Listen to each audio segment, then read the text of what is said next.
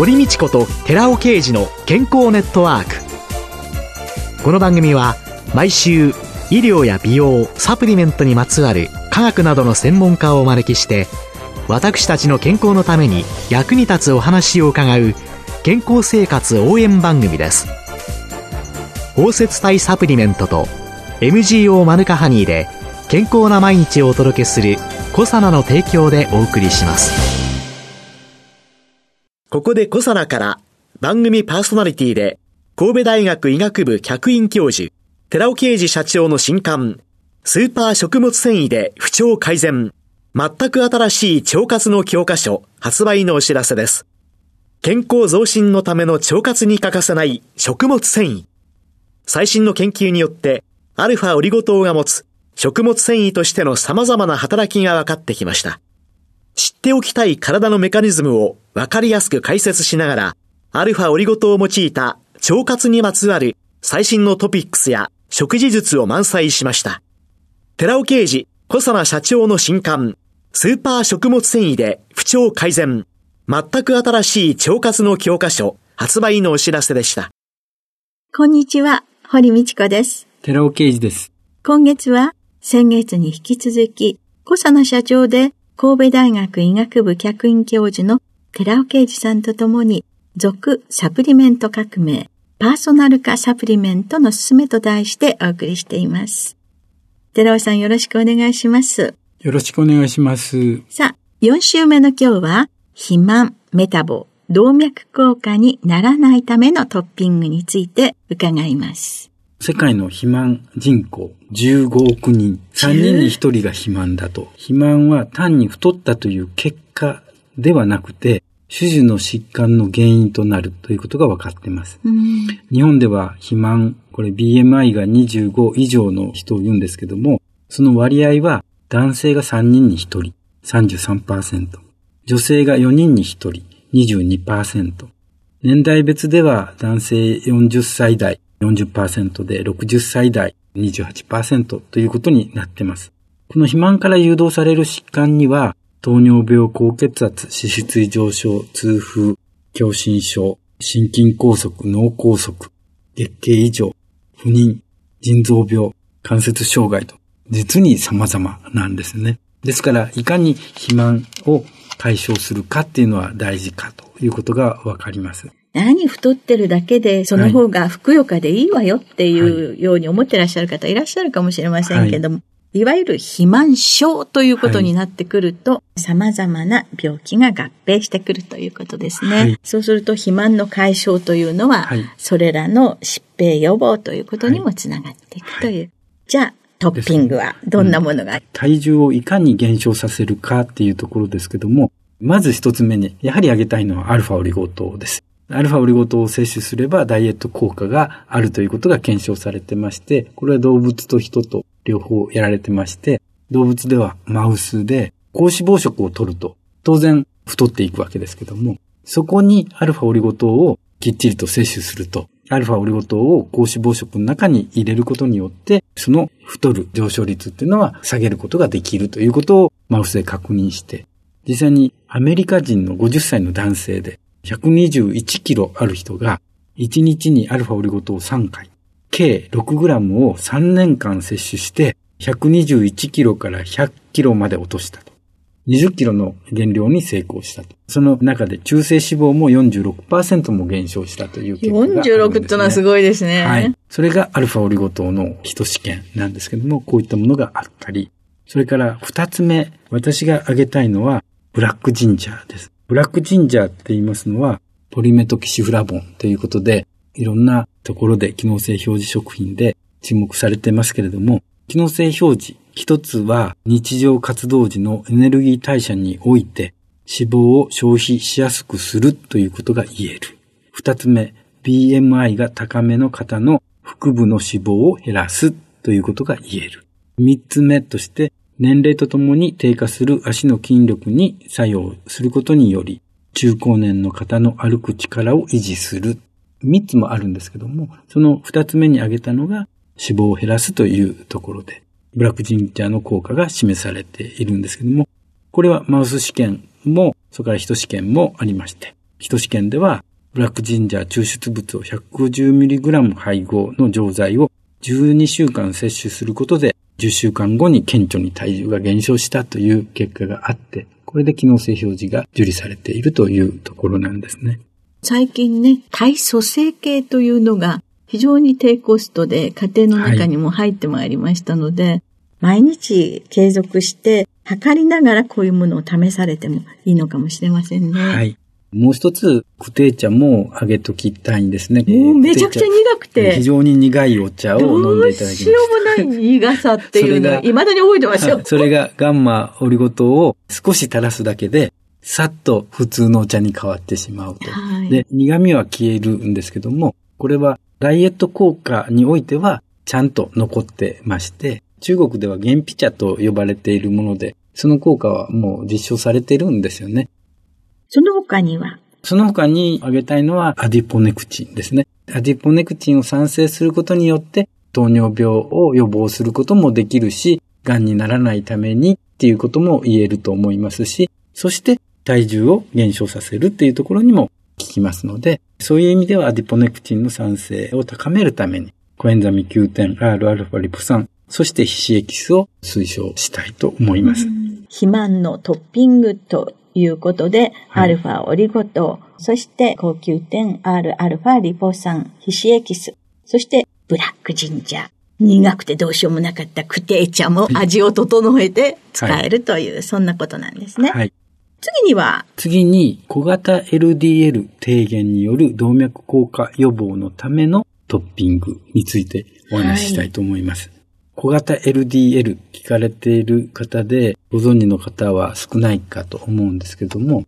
LDL コレステロールっていうのは悪玉コレステロールだと言われて、これを低減することが動脈硬化予防に有効なんだっていうことが一般常識として知られています。でも、詳しく見ていくと、実はそうではなくて、通常の LDL が問題なのではなくて、LDL が小さくなった小型 LDL が本当の動脈硬化を引き起こすリスクファクターなんだということが最近分かってきました。それで、アルファオリゴ糖に小型 LDL 低減効果があるということを5月から機能性表示できることになります。そうすると、リスナーの方は LDL ではなくて小型 LDL なんですか？という質問になってくると思うんですけども、これまで LDL コレステロールが低減できます。動脈硬化を予防できますと言ってきましたけども、そうではなくて小型なんだということが最近分かってきているんですよね。LDL コレステロールとか HDL コレステロールとかいう言葉がありますけども、こういったものっていうのはリポタンパクというものでして、一番大きいのがカイロミクロンっていうものがあり、それから VLDL。これ、ベリーローデンシティリポタンパクっていうことで、これも非常に大きなもので、中性脂肪を運ぶために作られているものですけども、カイロミクロン、VLDL、大型 LDL、小型 LDL、そして HDL、5つに分けるべきじゃないかと、私は提案してきてます。通常は LDL は2つに分かれてませんので、4種類ってことになるわけですけども、私が分けないといけないっていうのは、大型と小型と分けて、大型はコレステロールを全身の細胞に届けるための重要な役割があります。ですから、必要なものです。問題の悪玉は、実は小型だったんだということが、ここで言いたいわけです。大型 LDL は血管をそのまま流れていくわけですけども、小型の場合には小さすぎて内皮細胞の血管壁を通り抜けて、そこで酸化を受けたりして凶暴化していくわけですね。そして凶暴化した小型 LDL っていうのはマクロファージに変色されて放末細胞になって、結果としてアテロームを作ってしまって、それが動脈硬化の原因だということが分かっているわけですね。ですから小型が悪いんだということなんですけども、これは非常にはっきりと証明されてまして、冠動脈疾患患者、それから2型糖尿病患者と健常者を比較してるんですよね。そうすると、冠動脈疾患患者であっても、糖尿病患者であっても、どちらも LDL コレステロールは血中の量はほとんど差がなくて、大型は逆に多いぐらいなんですね。問題なのは小型 LDL が冠動脈疾患患者、糖尿病患者は圧倒的に多いんです。つまり、リスクがあるのは小型 LDL なんだということが最近になって分かったわけです。私たちにとってコレステロール、それはとっても重要で、はい、よく HDL と LDL、はい、悪玉と善玉という言い方はされる。はい、で、LDL は体の組織にコレステロールを届ける。HDL は回収して戻ってくる。はい。だから善玉ですよ、という言い方をされていた。ただ、コレステロール油ですから、血液の中には当然馴染まないわけで、はい、宅急便の荷物のようにパッキングされてると思っていただければと思うんですけれども、はい、それが大きなものとちっちゃなものがありますよと。はい、で、大きなものは血液の流れに沿ってバーッといって、細胞膜を作ったり、様々なホルモンを作ったりしている。うん、でもちっちゃいと血管の中にちょっと紛れて見えなくなっちゃったり、はい、で、それを探すのに、それを攻撃したりっていうようなことで、動脈硬化につながっていく。そうですね。だからちっちゃい包みの小型 LDL が危険であるよということで、それを減らす。そうですね。アルファオリゴ糖にその効果があるということが、米国の国立衛生研究所 NIH の研究グループによって報告されてまして、食事ごとに 2g、1日に 6g 摂取したところ、小型 LDL コレステロールを見ると、10%も低減されるということが分かったという報告なんですけども。先週でしたかね、スタチン系のお薬の作用の問題っていうようなことで、はいはい、スタチン系のお薬っていうのが主流で使われてるんだけど、これはもう LDL 大型さんも全部必要なところに届かなくなってしまうそうそういうことになるんですね。だからきっちりと届けることも大事ですよね。ねだから大型 LDL は残すべきなんですよね。ねだから大型 LDL には関係なく、はい、小型 LDL の低下作用。はい。これが機能性として認められた。はい。はい。このアルファオリゴ糖のなんで小型 LDL が低減するかというメカニズムですけども、はいはいこれは何度かお話ししてきましたけども、消化液の中に含まれるレシチンっていう乳化物質があって、はい、このレシチンを包摂させて乳化作用を抑えるんですね。うん、そうすると、中性脂肪は体の中に入りません。うん、そしてコレステロールも体の中に入りません。うん、そのことによって中性脂肪は低減しますし、血糖値の上昇も抑えられる。小型 LDL が作られていく原因って言いますのは、中性脂肪が多い場合と、それからインスリン抵抗性。この二つですけども、その二つに対して効いてくるということで、うん、アルファオルゴ糖が有効に働くんだと。つまり、元をたどれば、レシチンの包摂なんですね。つまり、他の食物繊維ではそういったことはありえないので、アルファオルゴ糖しか小型 LDL を低減する作用はないと。食物繊維の中ではということになります。今までコレステロールが高いとか、と言ったとき、あるいはコレステロールはそんなに高くないけど、中性脂肪だけやたら高いのよっていう方、時々いらっしゃいますよね。はい、中性脂肪が高い人っていうのは、小型 LDL が作られてしまうんですね。だけれども、大型じゃないから、コレステロール値にはあまり影響してないから、自分は大丈夫だと思ってらっしゃる方、ね、結構いらっしゃるかもしれません。はい、小型 LDL を評価する健康診断、まだまだ普及してませんから、はい、中性脂肪が高いか低いかっていうところを見て、うん、もし中性脂肪が高ければ、小型 LDL がひょっとしたら多いかもしれないと思って診断される方がいいかと思います。そういう意味では、脂質異常症の治療というのが、今ちょうど過渡期なんでしょうね。はい、で、そういうのがサプリメント、機能性表示食品として活用していけるということなんですね。はい。小型 LDL に関しては。では、もう一つありまして、アマニ油です。アルファリノレン酸、オメガ3ですけども、EPA、DHA にもあると思いますけども、小型 LDL を低減する効果がある。アマニ油の中には60%ものアルファリノレン酸が含まれているんですけども、このアルファリノレン酸の効果として小型 LDL を減らすっていう人試験がもうすでに行われているんですよね。これは高温油を比較対象として摂取してるんですけども、アマニ油を摂取することによって小型 LDL は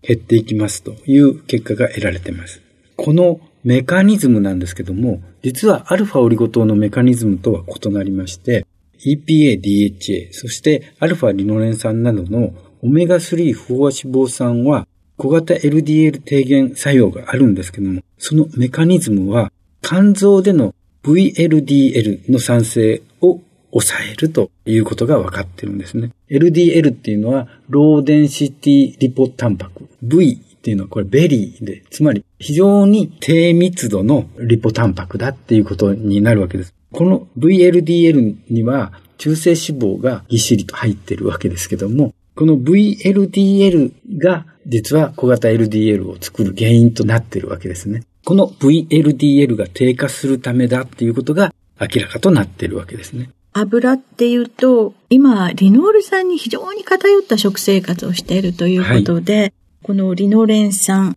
EPA、DHA、はい、オメガ3系というのの摂取が非常に呼びかけられているっていうのは、はい、こういうところにも大きく影響してくるんでしょうね。そうですね。アマニ油っていうのは非常に酸化しやすい性質もあるので、アルファオリゴ糖と一緒になると安定化も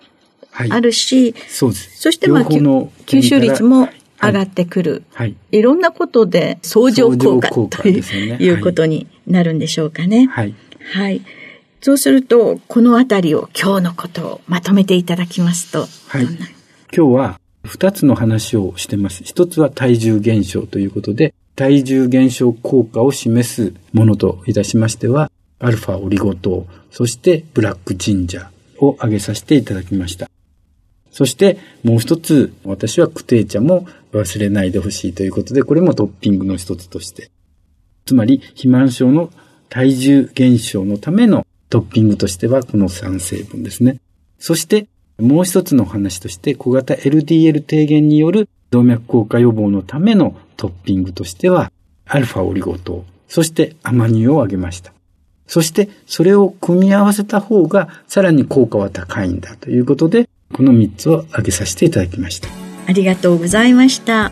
今月は、小佐奈社長で神戸大学医学部客員教授の寺尾啓二さんとともに、続パーソナル化サプリメントの勧めをお送りしました。来月も引き続きパーソナル化サプリメントについてお送りします。寺尾さんありがとうございました。ありがとうございました。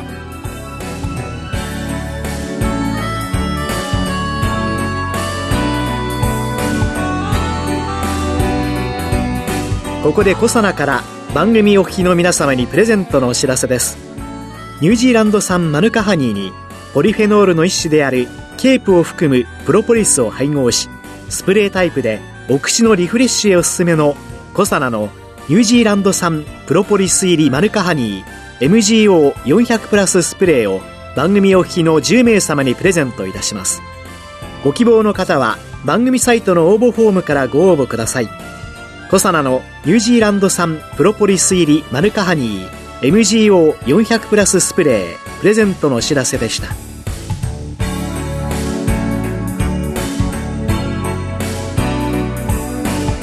堀道子と寺尾啓二の健康ネットワーク